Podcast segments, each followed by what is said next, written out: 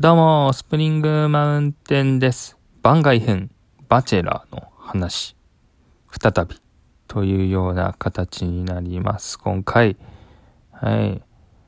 バチェラーシーズン4エピソード7が配信されましたが、今回も面白かったですね。うん。今回はですね、グループデートだとか、ワンオンワンデートだとか、今までにあったようなものではなくてですね、残った3名の女性陣の方の実家にバチェラーが行くっていうね、そういう回でした。はい。いやいやいやいやいや、これね、好きなんですよ。このゾーン。うん。まあ、バチェラー、ね、ハマってから、あ、シーズン1、2、3と、うん、見ましたけども、このゾーン好き。これ毎回あるね、恒例行事みたいな形で、家族訪問、家族面談をね、こうするんですけどもね、面白いよね。うん。今日はね、その話ちょっとしてこうかなと思っております。まあもちろんネタバレありみたいな形にはなってしまいますがね。うん。まず最初に、バチェラー高校さんね。旧井美里さんというパン職人の方の実家に行きましたね。はい。これは大阪だかな？はい。で、以前ですね、えー、旧井美里さんにちょっと絵を描いてもらうみたいなところがあったんですけども、地元の絵を描いてみて、みたいなことで、それでこう、あの、なんかパッてこう描いたよって出したのが割とこう田舎な感じで、草ぼうぼうみたいな感じで、ただ道が一つだけあって、ここは一緒にね、あの、こうこうくん、こうさんと歩きたいんだよね、みたいな話をね、こうしてたのが印象的だったんですけども、まさにね、多分そこを一緒に歩いているようなシーンもね、あったりとかしてね、とても印象的でしたね。うん。で、まあ、本当に大阪なのかな、ここっていうぐらいのこう、なんというかな、こう、何もない感じっていうのかな。うん。なんか繁華街とかでこう育ってそうだなーって思ったんだけども、割とこう、ね、いい意味でこうあまりこう何もないような、うん、ところでこう、キウイさんは育ったんだなーとか、そういうこともね、こう、わかるような感じでしたよね。うん。公園もね、二人でこう行ったりとかしてね、お話をしていましたけども。はい。そしたらまあ最初こう、妹さんがね、来たんですよね。キウイ美里さんの。うん。で、えー、まあもちろんね、バチェラのコウコさんと初めましてということになるので、そこでまだいろいろ話しているシーンがありました。はい。で、そしてそれから、海沿いに行きます。うん。海沿いに行たらですね、釣りしてるおじさんがいましてですね、えー、まあなんか誰なんだろうと思いきや、これがキウイ美里さんのお父様。うん。なんか坊主な感じで、うん。ちょっと若干のこわもて感あるなっていう感じなんだけども、喋ったらすごく穏やかでなんか優しい方な印象でしたよね。うん。で、まあ、コウコさんおそらく釣りあんまり経験ないようなね、感じでしたけども、コウコさんに釣りのやり方をね、なんか伝授してですね、えー、投げるときは45度で、45度の時に離すみたいなね、うん、なんかそんなことを言ってましたよね。アドバイスして、一緒に二人で魚釣りをしていましたね。で、キウイ美里さんと妹さんのね、姉妹は、まあ、おそらくレンタルハウスなんだろうけど、レンタルハウスに行って、お母さんとね、3人で料理を作るっていうような流れになりました。うん。で、一通りね、えー、いろんな話をした上で、コウコさんとお父さんがね、こう、おそらくレンタルハウスと思われるところに帰ってきて、えー、したらもうね、お母さん、キウイ美里さん、妹、いるわけでね、3人揃ってるわけで、そこでね、一緒に団らんの食事をするっていう、そんな感じでしたね。うん。なんかすごく自然でね、面白かったですよね。普通になんか、なんか家族の感じ、家族の映像を見てるっていうようなね、うん、ところで、何のこう、違和感もなく、トラブルもなく、終わったなっていう印象でした。はい。続いて、秋倉さん、秋倉涼子さん、えー、パーソナルトレーナーとかね、なんかそんな職業してますよね。この人はバチェラーである高校さんとはもともと友達。高校さんのことをハオハオとかね、呼んだりしてますよね。もともと友達として接していたが、今回、割とというか、めちゃくちゃ最後の方まで残ってるので、うん、もう友達からの恋的なね、感じの人でも、割と自分の中では急上昇というかね、うん、秋倉さんすっごい完璧みたいな、そんな印象でございます。そんな秋倉さんの実家に行く千葉でしたね。うん。こちらもね、海沿いだったね、そういえば。うん。そういえば海沿いでしたね。2回連続海沿いということになります。はい。大阪のね、多分海沿いが9位さん。千葉の海沿い。えー、ね、秋倉さん。うん。で、秋倉さんの実家に行きましたね。その前になんか、海をこう眺めてましたね。これも、さっき言った、キウイさんがね、こう絵描いた実家の絵描いたって話しましたけど、これもね、あの、秋倉さんも実家の絵描いてる時がありましてですね、その時の、こう、絵とね、実際にいた場所がリンクしてるっていうかね、うん。秋倉さんは割と絵のセンスがあるんで、すごいその感じも再現性が高かったなっていう思いますけども。まあ、そんなね、めちゃくちゃ細かいこと今 まどうでもいいかもしれないですけどもね、うん。で、まあ、高校さんと秋倉さんがね、その、実家付近の、まあ、スポットでですね、海沿いのスポットでちょっと座って話し込んでいたら、赤い車がやってくるんですよね。ガーッとね。かっちょいいみたいなね。うん。で、これにおそらくこのお父さんが、秋倉さんのお父さん乗ってんだろうなって思ってましたね。秋倉さんのお父さんは投資家だとか、うん、をしているということでね、うん。そしたら降りてきたのが、ゴリゴリのお母さんっていうね、うん、秋倉さんのお母さん出てきた。お母さん出てきたよと思って、びっくりして、うん。秋倉さんのお母さん出てきて、これがね、またサングラスかけてね、かっちょいいね、なんか、うん、キャリアウーマンみたいなね、うん、天海祐希です、みたいな、そういう感じのテンションでこうやってくるわけですよ。うん。なんで天海祐希かって言ったらなんかこう、天海祐希の、といえばなんかこう、キャリアウーマン的なドラマいっぱいやってんな、みたいな、そんな印象がね、勝手にあるからですけども、まあ、実際とかそんなにやってないと思うんだけどもね。はいはい。まあでもそんな秋倉さんのお母さんがやってきましたよ。うん。天海祐希が、はい。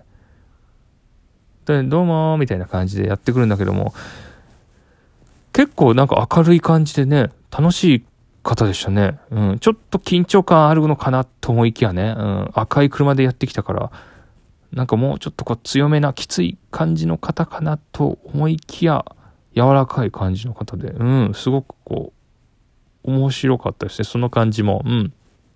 で、あの、ね、その中でよくよく話していたら、秋倉さんのお母さん自身も仕事が好きで、お父さんもおそらく仕事が好きっていうことで、共働きの感じなんだろうなってっていうことなんですよね。で、高校さん自身もご両親が共働きの状態なので、その辺なんか共通点が、うん、秋倉さんと高校さんやっぱあるんだななんてことを思いましたね。うん。で、赤い車乗って実家まで行くことになりましたね。うん。3人でね。うん。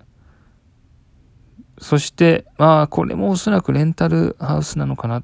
まあ、ちょっとね、家の、家なのかな？ちょっと微妙ですけども、またおそらくレンタルハウスだと思うんですけども、そこに行きまして、えー、お父さんが待ってるわけですよ。うん。で、お父さんが普段料理を作られる家庭みたいですね。お母さんは全く料理しないみたいな感じで。うん。まあ、お父さん投資家だったりするんで、多分、あの、オフィスワーカーではなく、家で勤務、務っていうか家であの働く系の、うん、人なのかなと思われるので、あくまで、あの、予想ね。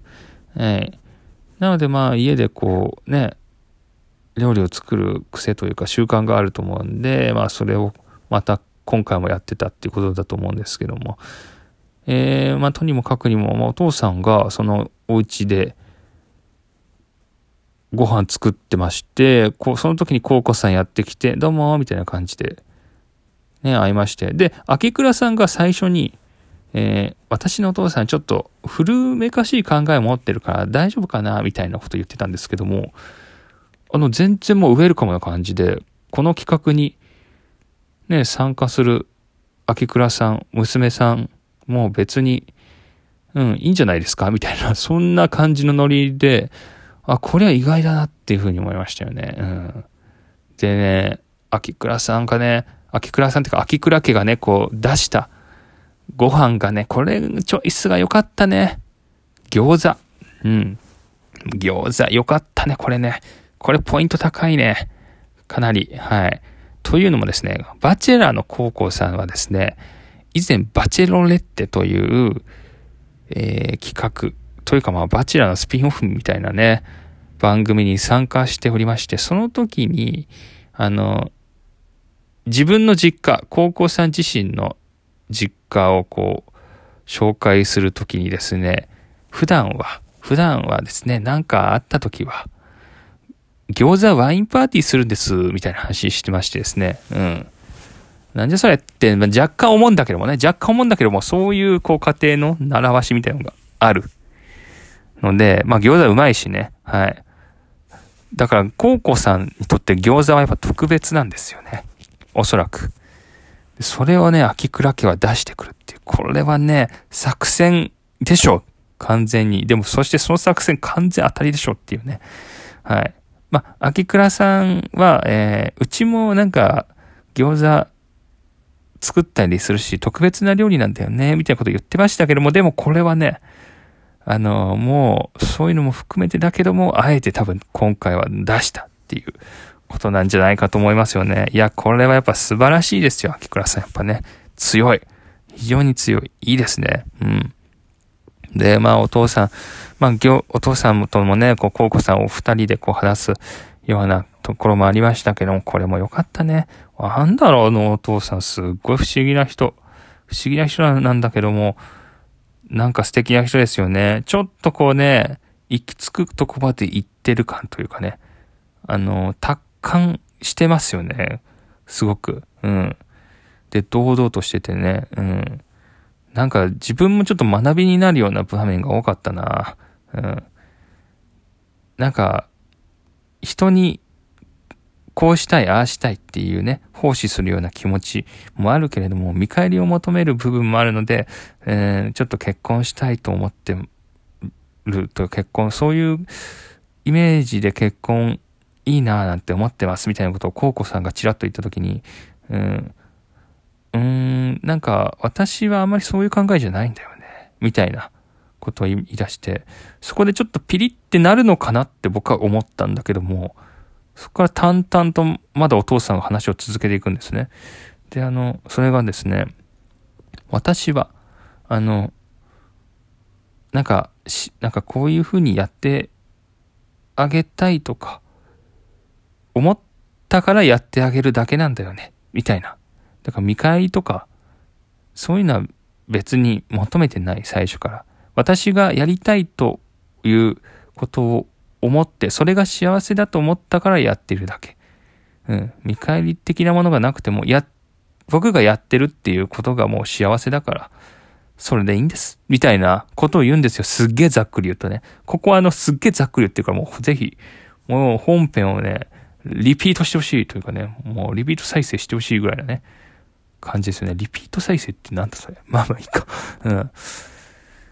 いやでもこれお父さんの言葉良かったね。そしてお父さんがちょっとまた涙ぐんじゃったりとかしてね、それで高校さんも涙ぐんじゃったりしてね、なんかね、あの、いい家族だなと。キウイさんの時も相当良かったんだけども、この秋倉家も相当いいな、なんてことを思いましたね。うん。で、まあ、そこでね、えー、まあ、餃子パーティーも一通り終えてね、秋倉さんとは解散ということになりました。そして最後、藤原のぞみさんのんちゃん。神奈川県のね、実家ということでね、まあ最初は公園で待ち合わせをね、してて、まあここが私思い出の公園なの、なんつってね、えー、待ち合わせをして、その後、体育館に行きました。で、藤原のぞみさんのんちゃんはバドミントンめっちゃ強いらしくて、そしてめっちゃ頑張ってる。そしてご両親もバドミントンめっちゃ強いっていうね、なんか先生なのかコーチなのかをやってるみたいですね。うん。で、まあそこでこう、ね、バドミントンやっていたらお父さんお母さん来ちゃうっていうね。うん。お父さんお母さんも来ちゃって、藤原のぞみさんのね、その家族と高校さんでバドミントン対決とかをなんかやってましたよね。うん。で、なんかあの、おそらくこうね、スポーツをずっとやられてきたご家庭だから、スポーツを通してその人の人間性を見抜くみたいなことが多分すごく得意。うん。あ、この人はやっぱりこういうとこで諦めちゃう癖があるのかなとか、あ、ちょっとこういう大変な時にこそ力を発揮する諦めない気持ちがあるんだとか、うん。あ、なんか少し力を抜いて生きてるなとかね。うん、それともずっと気張ってね、こう気を張って生きてるからなとかね。うん。まあそういういろんなこう面をね、スポーツを通しては確かに見れるから、うん。そしてまあコーチとかね、まあ先生とかね、そういうのもやってたと思う、やってる人だと思うからね、ご両親的には、あの、もう完全にいい場所でですね、高校さんと出会ったのかなって思ってますよね。うん、まあ、高校さん自身はちょっとこう、いきなりスポーツかみたいなね、ところあったのかもしれないけどもね。うん。でですね、えー、藤原のぞみさん、今回の高校さんに実家、高校さんと会って実家紹介する前に、懸念材料があったということなんですよね。うん。どうしても伝えないといけないことがあるみたいな、ちょっとね、なんかこう、意味ありげな、というかもう意味しかないようなね、うん、ところがあって、これなんだろうなってずっと気になってましてですね、うん。まだ結構出し惜しみしてましたよね、バチェラーの本編ね。うん、だからずっとそれがね、僕は気になったままね、藤原のぞみさんのこう実家訪問のところを見てましたね。うん。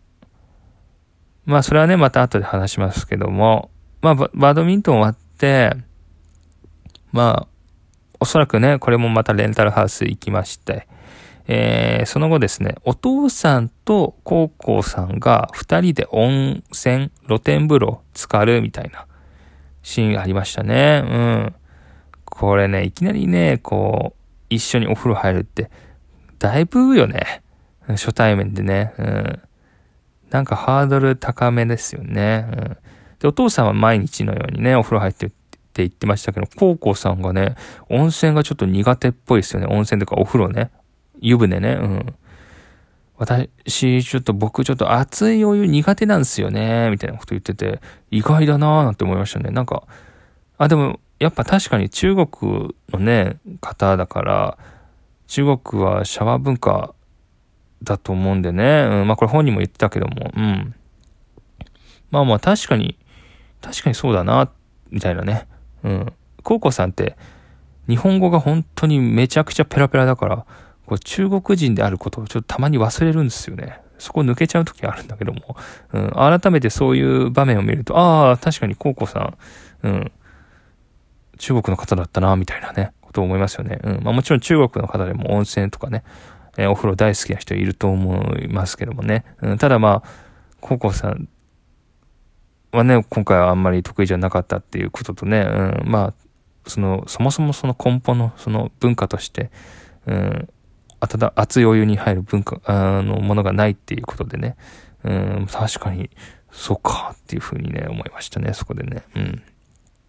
で、えー、まあ、お風呂終わって食事をしましてですね、前そこでいろいろ話してまして、ね、ご家族とね、お母さんもね、なんかいい感じの方で、うん。そこで終了かなみたいなところになりかけたんですが、藤原希美さんとも本当に最後最後、超終盤、お別れ寸前、というかお別れ間際ぐらいの時に、えー、ちょっと実はずっと話したいことがありましたと。うん。高校さん何ですかみたいなね。うん、ゆっくりでいいよ、つってね。うん。ちょっと怖いじゃない。何この間みたいなね、思うけども、そこはね、うん、堂々としてね、うん、かっこいいなって思いながらね、見てましたけども、元彼が忘れられない。みたいなね、ことを言うわけですよ、藤原ののんちゃん。ええー、マジ？みたいな。これもう衝撃ですよね。うん。いや、でも、藤原希さんすっごい正直な方でね、まっすぐで誠実な方なんだなって思うですけどね、そこはもうほんと素晴らしいところ。ただ、ね、今言うっていうね、ところもやっぱありますよね。うん。タイで言って、みたいなね。うん。感じでしたね。うん。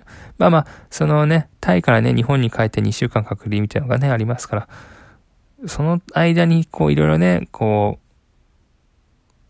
う、なんか恋愛とかについて考えたときに、なんかやっぱ元彼がよぎっちゃったっていう話をね、されてたんで、まあこのタイミングしかもう言う機会がなかったんだろうなとは思うんだけども。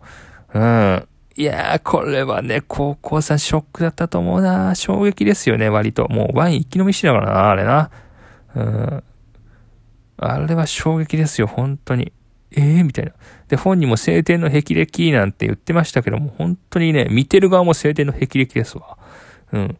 それ言う、みたいなね。うん。まあでも本当ね、うん。まあさっきも言ったように、正直な方なんだなっていうかね、うん。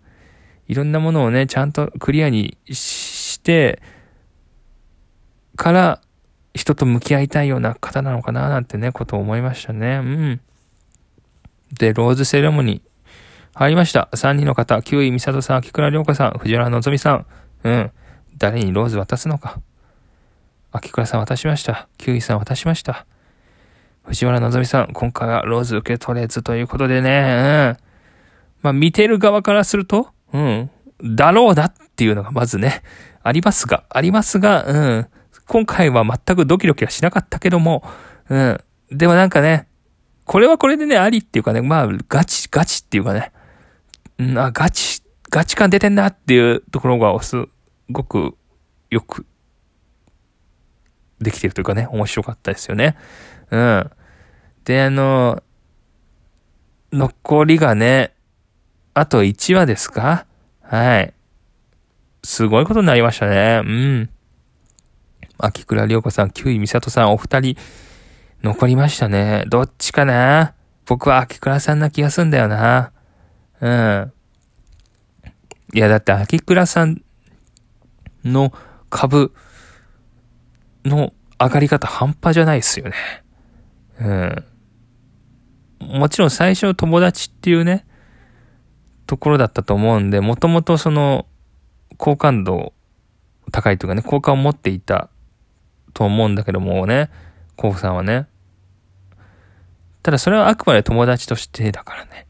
で、そっからこう恋愛に発展していって、もうね、これはね、下がることないっすよ。